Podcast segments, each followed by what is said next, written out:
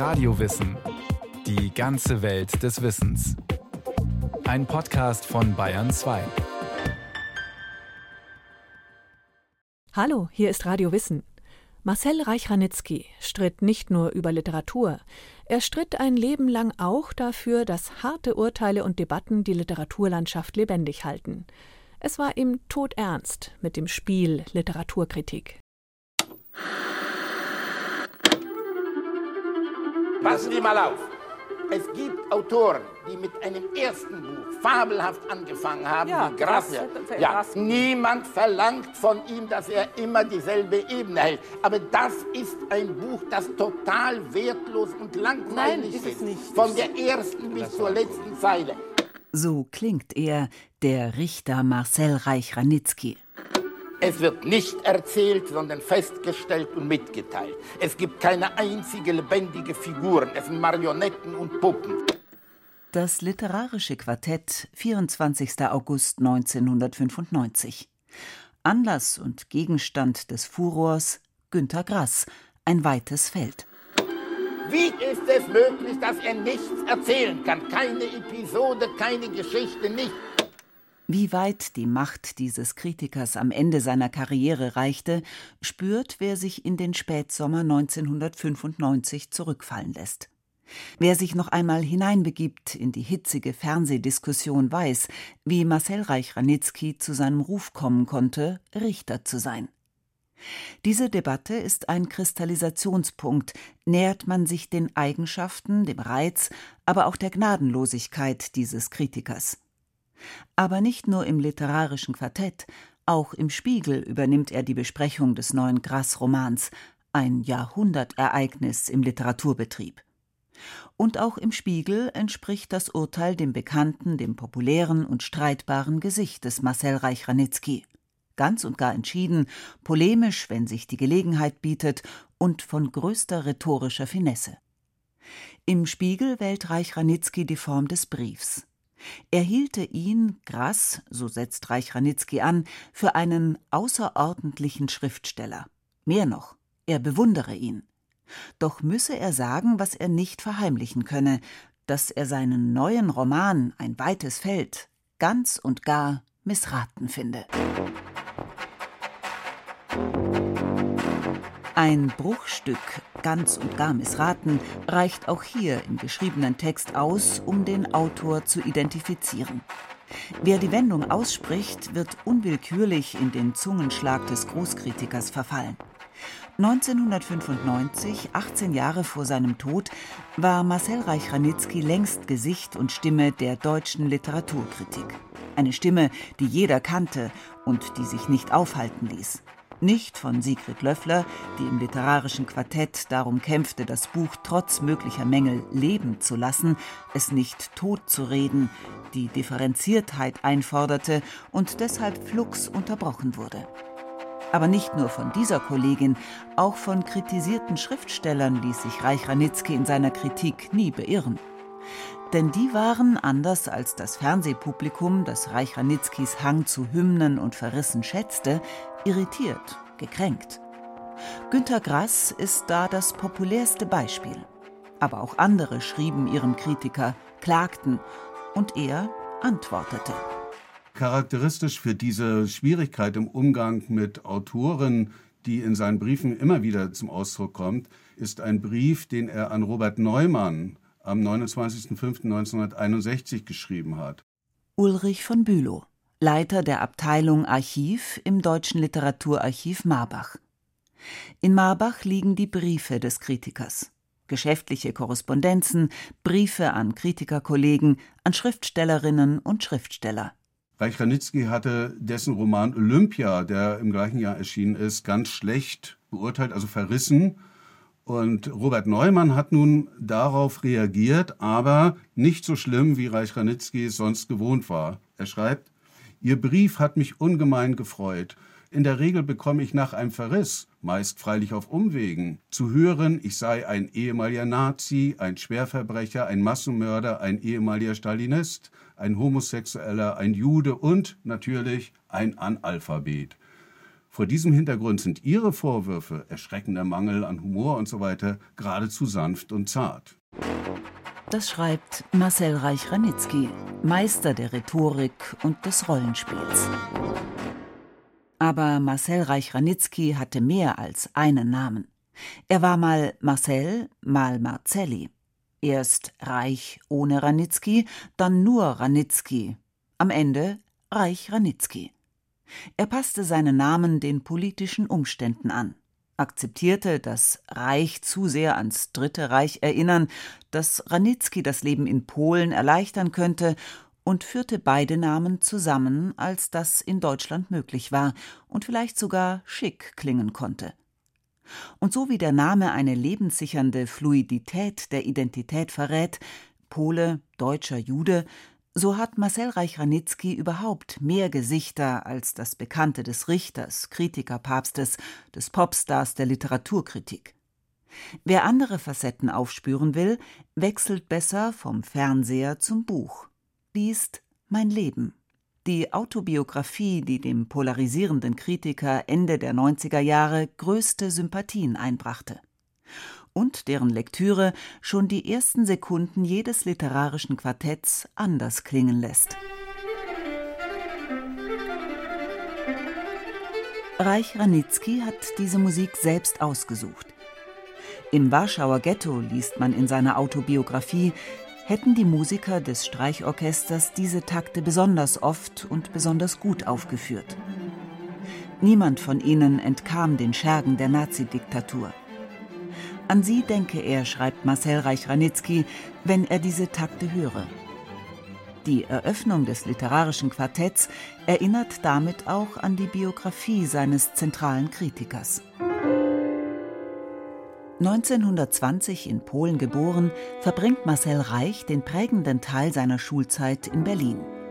Hier sieht er die ersten Theateraufführungen im Schauspielhaus am Gendarmenmarkt, Hierhin sehnt er sich zurück, als er wieder in seinem Geburtsland ist, Polen.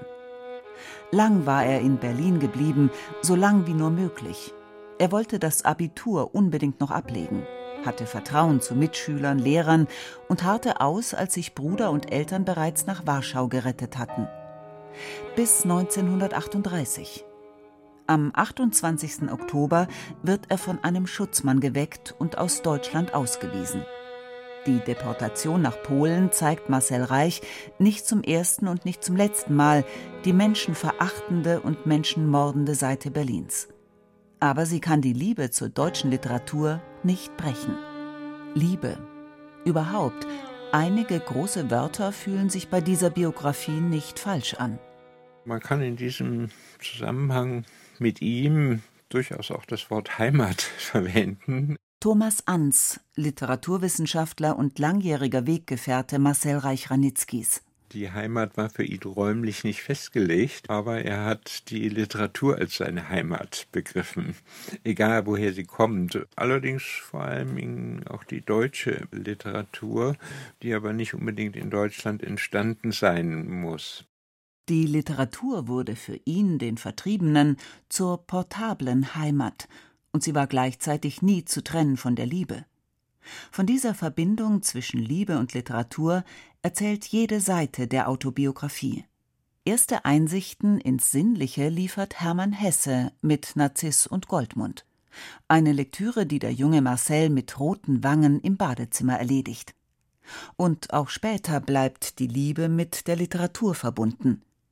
Die Erinnerung an eine Liebschaft, dem literarischen Klassiker, Erfahrene Frau verführt jungen Mann, schließt er mit einem Zitat ab. An jenem Tage lasen wir nicht weiter, berichtete Francesca da Rimini in der göttlichen Komödie. Für uns dieses ungleiche Paar galt, an jedem Tage lasen wir nicht weiter. Und wenn sich seine Ehefrau Toscha, die eigentlich Theophila heißt, dagegen entscheidet, ihn Marcel zu verlassen, wenn sie die sichere Rettung aus dem Warschauer Ghetto ablehnt, um bei ihm zu bleiben, schreibt er Dass eine Frau ihr Leben riskiert, um einen Freund, einen Geliebten, einen Ehemann zu retten, dieses Motiv kannte ich wohl, aus Opern, aus Balladen und Novellen. Damals im Warschauer Ghetto habe ich es zum ersten Mal in der Wirklichkeit erfahren. Wenn Marcel Reich-Ranitzky rückblickend von der Liebe erzählt, dann geschieht das oft im Modus des Zitats, so als würde das Leben bloß einlösen, was die Literatur immer schon versprochen hatte oder befürchten ließ. Und vielleicht liegt darin eine weitere Spur zum Geheimnis des Kritikers, ein anderes, verborgenes Gesicht des Kritikers. Vielleicht liegt dessen Popularität gar nicht nur an seinem Mut zur entschiedenen Kritik, an der Lust, sich und andere in Rage zu versetzen.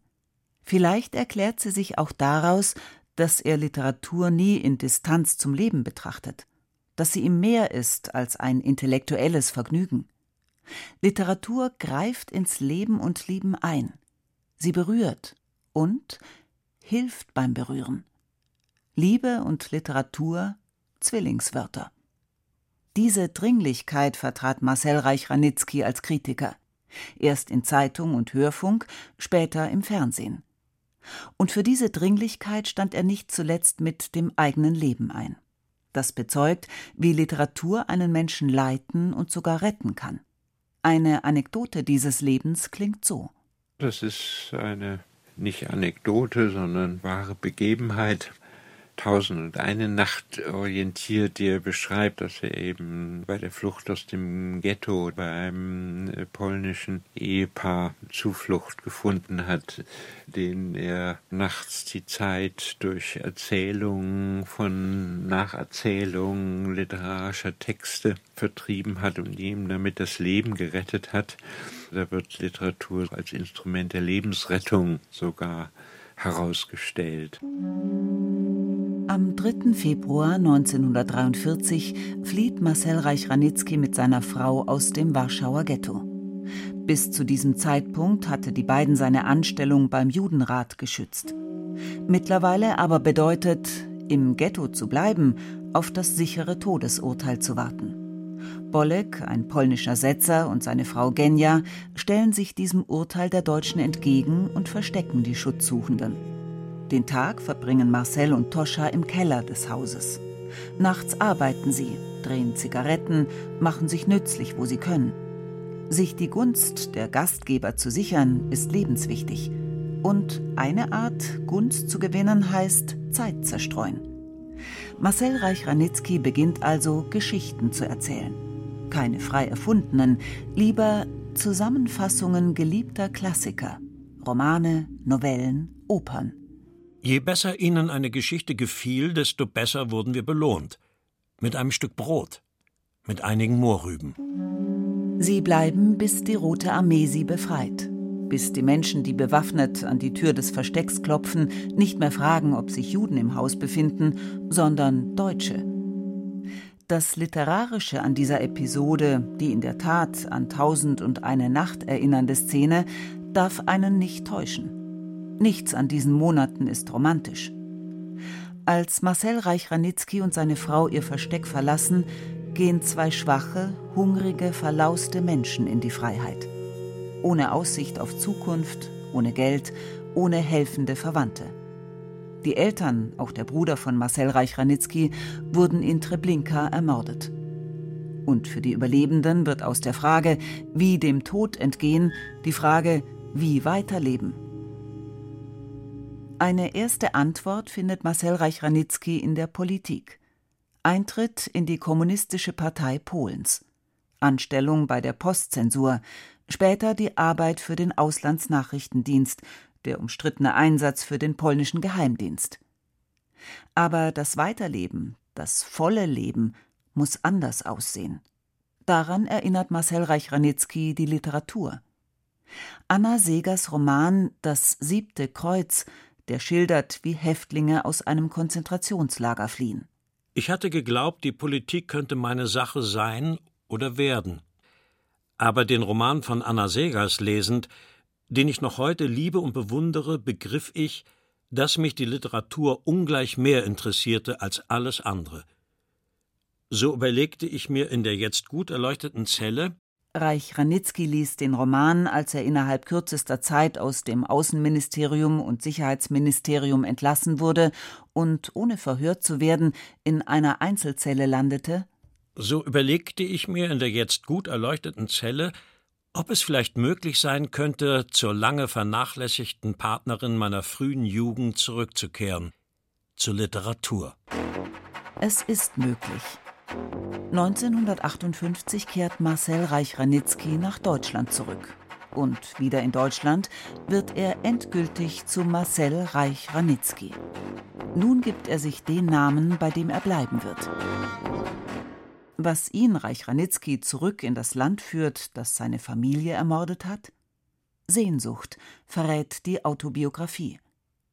Deutschland, in diesem Wort steckt immer noch und trotz allem ein Versprechen. Und gerade ein Schriftsteller, Reich Ranitzky hatte ihn bereits ein Jahr zuvor kennengelernt, steht für die feinsinnige, freundliche Seite des Landes. Siegfried Lenz hatte 1957 den polnischen Gast im NDR interviewt und mit ihm trifft Reich Ranitzky auf den Mann, der seine Karriere fördert wie kein zweiter. Ich dachte mir, solange solche Menschen wie Siegfried Lenz in diesem Lande leben, kann ich es wagen, ohne einen Pfennig in der Tasche herzukommen. Ich werde hier nicht untergehen. Also kommt er. Mit seiner Frau, mit ihrem gemeinsamen Sohn. Und schreibt wieder über die Literatur. In der Zeit, der Frankfurter Allgemeinen Zeitung, für den Rundfunk. Und doch spürt er Ende der 50er Jahre durch die 60er Jahre hindurch, was er schon als Schüler in Berlin gespürt hat. Er gehört nie dazu bleibt immer ein wenig isoliert. Die Zeit will ihn als Kritiker, das schon, nur nicht ganz nah, nicht in den Redaktionsräumen. Ich glaube schon, dass er das auch kritisch gesehen hat, auch als exemplarisch für den Umgang mit einem Autor jüdischer Herkunft. Und da war dann die Berufung zur FAZ eine große Genugtuung. 1973 Leitung der Redaktion für Literatur und literarisches Leben in der FAZ. Eine Institution entscheidet sich ganz und gar für ihn, bittet ihn mit seiner Persönlichkeit, seiner Geschichte, die deutsche Kollegen mit der eigenen Schuld konfrontiert, an den Tisch. Und räumt ihm eine bisher unbekannte Machtposition im literarischen Leben ein, die neue Spielfelder bietet. Das Feilen an Texten anderer Kritiker, der Kontakt zu Schriftstellern, die er zu Gastbeiträgen einlädt, und die Arbeit am eigenen Kritikerverständnis. Man hat oft gestritten, ist der Kritiker ein Richter? Und Reichernitzky hat sich mit Lessing und anderen aus dem 18. Jahrhundert für die Rolle des Anwalts entschieden. Der Anwalt, der nicht das Urteil fällt, sondern ein Urteil nahelegt, aber dem Publikum das Urteil überlässt.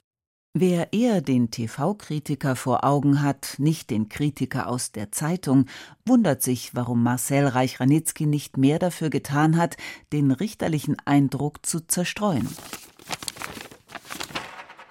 Ein Dokument, ein Brief hilft dabei, das Selbstverständnis des Kritikers zu verstehen. Sein Spiel mit möglichen Gesichtern eines Kritikers. Anwalt, Arzt, Richter, Pädagoge. Es liegt nicht in Marbach, sondern in Budapest. Ein Brief an den Philosophen Georg Lukács. Eigentlich bloß die Einladung, einen Beitrag zu liefern zum 50. Geburtstag Heinrich Bölls. Ulrich von Bülow. Der Brief stammt also vom 18.07.1967 und er enthält aber außer dieser Einleitung am Ende noch einen kleinen Absatz, in dem Marcel Reich-Ranitzky ein Bekenntnis ablegt. Er schreibt dann, und erlauben Sie mir auch, dass ich bei dieser Gelegenheit ein persönliches Wort hinzufüge. Seit rund 20 Jahren, also seit 1947 etwa, befasse ich mich mit Ihren Schriften. Und ich übertreibe keineswegs, wenn ich Ihnen jetzt sage, dass es keinen einzigen Literaturwissenschaftler gibt, von dem ich so viel gelernt habe wie von Ihnen. Lukács steht für etwas Antiakademisches und für Maßstäbe im Umgang mit Literatur, die er aus der realistischen Literatur des 19. Jahrhunderts ableitet. Beides ist auch für Marcel Reich-Ranitzky entscheidend. Er suchte nach Einheit, nach etwas Organischem im Roman. war skeptisch gegenüber großer Heterogenität. Noch einmal Thomas Anz. Im Grunde hat er die Literatur mit ganz ähnlichen Kriterien gemessen, sagen wir mal, wie auch die Literaturkritik. Das Schlimmste, was sie sein kann, ist langweilig zu sein. Das sollte auch die Kritik nicht sein. Wer das hört, denkt an den Geschichtenerzähler Marcel Reich-Ranitzky in seinem Versteck zurück, an den Zeitzerstreuer während des Zweiten Weltkriegs.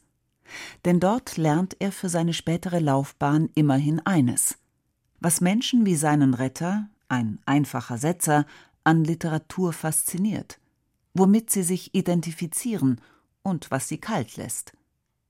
Dieses Wissen bleibt bei ihm und es prägt seine Art, über Literatur zu schreiben.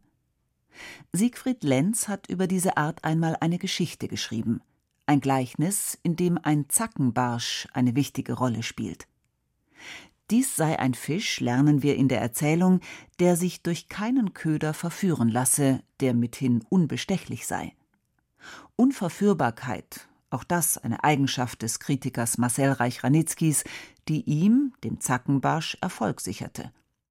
Marcel Reich-Ranitzky war ja der Meinung, dass er den Schriftstellern, die er kritisiert, vor allem Wahrhaftigkeit schuldet. Er schreibt in einem Brief, ich weiß gar nicht mehr in welchem das war, ich sage Ihnen die Wahrheit, das heißt meine Ansicht. Das finde ich einen interessanten Satz, weil es eigentlich einen Widerspruch enthält, denn man denkt ja, etwas, was nur meine Ansicht ist, ist nicht unbedingt die Wahrheit.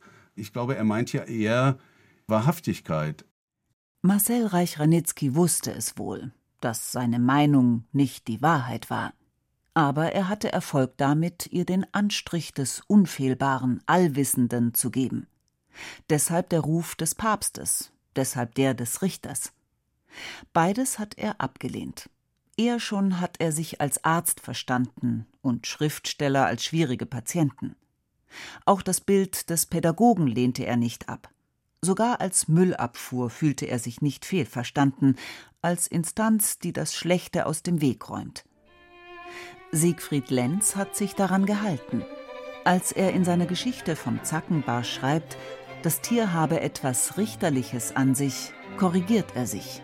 Anklage und Verteidigung gehörten bei ihm zusammen. Reich Ranitzky hätte wohl angefügt, wir stehen selbst enttäuscht und sehen betroffen, den Vorhang zu und alle Fragen offen.